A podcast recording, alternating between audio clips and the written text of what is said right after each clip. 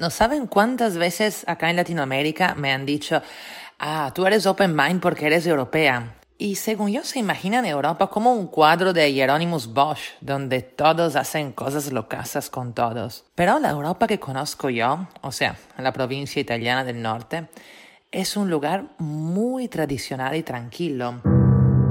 Por ejemplo, justo cuando estaba ahí salió mi podcast sobre la juerga y el levante, que sería el episodio antes de este, por si se lo perdieron. Y una amiga muy, muy querida me dijo, en verdad no entiendo cuál es el chiste de levantar en fiestas. Hola, yo soy Isotte, italiana en Lima, y este es ¿Y tú qué opinas? Podcast de historias y preguntas. En cada episodio les cuento algo de historia, filosofía o ciencias en general y les hago una pregunta. Hoy se habla de monogamia. Empecemos. Entonces le decía, mi amiga me dice que no entiende bien cuál es la satisfacción de levantar o ligar en fiestas, porque ella me dice que para ella en su vida pocas cosas le han dado la serenidad y la tranquilidad de tener una pareja fija que quiere, que admira, que sigue conociendo cada vez más y admirando cada vez más y con quien van creciendo juntos y compartiendo juntos.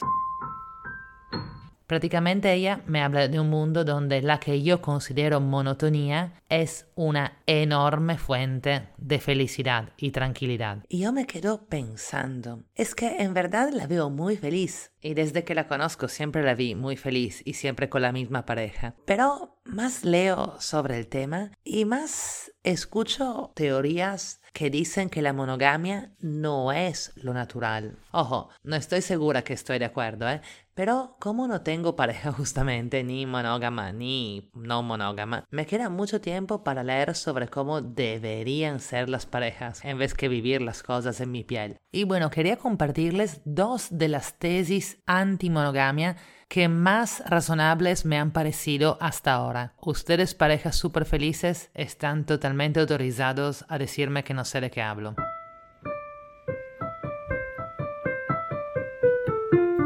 La, la fuente las fuentes en verdad son un documental que se llama Monogamish de Tao Ruspoli, que está en YouTube, y el otro es un libro súper interesante que se llama Sex at Dawn, traducido en español con el título En el principio era el sexo, de Chris Ryan, que sería mi antropólogo favorito que ya mencioné otras veces, y que habla del sexo en la prehistoria.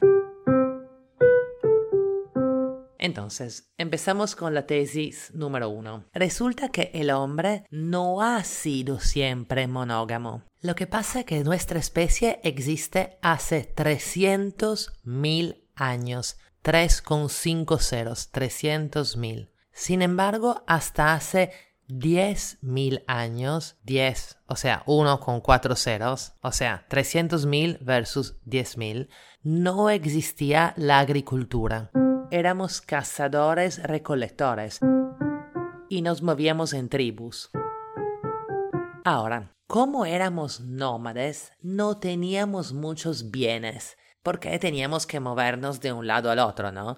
Y los que teníamos los compartíamos, porque ¿para qué no compartir toda la comida que cazamos y recogemos como igual no tenemos la capacidad de guardarla?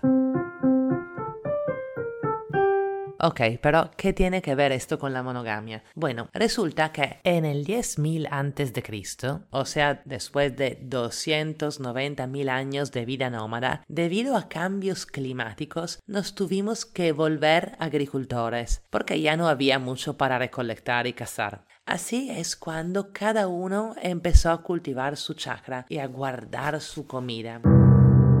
Y ahí es cuando se volvió muy importante saber qué niños eran tus hijos para que pudieran heredar tu tierra y tus bienes. Y ahí fue cuando tu mujer se volvió tu propiedad, algo que controlar y subjugar para evitar que tenga hijos ajenos. Piensen que hasta ese momento la mayoría de la producción artística era de estatuitas de mujeres embarazadas, pero a partir de la invención de la agricultura empiezan a aparecer por todo lado estatuas de guerreros. Esto demostraría que se ha vuelto mucho más importante defender la propiedad. Ojo, les simplifiqué un poco la teoría, pero si leen ese libro, Sex at Dawn, está explicado con mucho más detalle. Y también todo este tema de la agricultura está explicado en el libro Sapiens de Yuval Harari y también en Armas, Gérmenes y Acero de Jared Diamond, todos librazos. Total, hemos tenido 10.000 años donde las mujeres, solo las mujeres, no los hombres, hemos tenido que ser monógamas, pero hemos tenido 290.000 años donde no hay ninguna prueba de que fuéramos monógamos. Ojo, la gente se supone que siempre se enamoró y siempre se formaban parejas, pero ¿qué tipo de parejas eran dentro de la tribu? ¿Cuánto duraban? ¿Qué tan abiertas o cerradas eran? No lo sabemos. Solo sabemos que se veneraba la mujer embarazada, diosa de la fertilidad. La segunda tesis es más corta, es esta. Hasta la época de nuestros abuelos era más o menos aceptado que el hombre podía tener otras relaciones afuera del matrimonio. No se consideraba una falta muy grave. Y muchas esposas lo sabían y les daba igual, o lo tomaban como algo inevitable de la naturaleza del hombre. Conforme iba avanzando la lucha para la paridad de los sexos, en vez de darle a la mujer la misma libertad que al hombre, se empezó a esperarse monogamia de él también.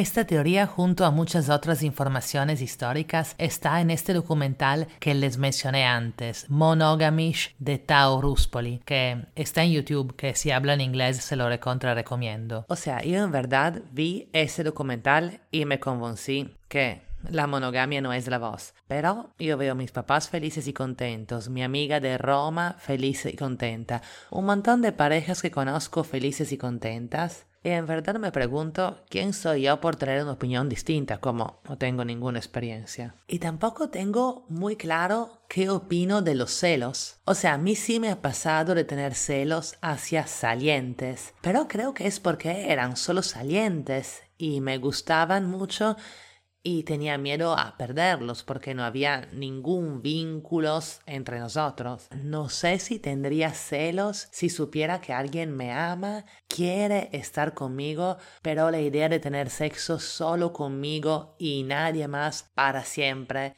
le asusta. Total, ustedes que imagino tienen o han tenido parejas de largo plazo, cuéntenme, ¿qué opinan sobre la monogamia? ¿La practican? ¿Creen que es la mejor solución? O a lo mejor creen que es la mejor solución para algunos, pero no para todos. Pero en este caso, cuéntenme ustedes dónde se ponen. Y bueno, en serio quedo muy atenta a sus opiniones y los agradezco mucho por su tiempo y su atención. Ah, y otra cosa, por favor, si me están escuchando, en Instagram o en Facebook. Si pueden, suscríbanse a la versión de Spotify o de Apple Podcast o de YouTube o de donde sea que escuchan podcast. Porque si no tengo que pagar publicidad en Facebook para que la gente se entere y esa plata prefiero gastarla apoyando a otros creadores de contenido. Para encontrarme en esas apps que le dije, tienen que buscar ¿Y tú qué opinas podcast en el buscador? Y si no saben dónde escuchar podcast, déjenme recomendarle una fantástica app para hacerlo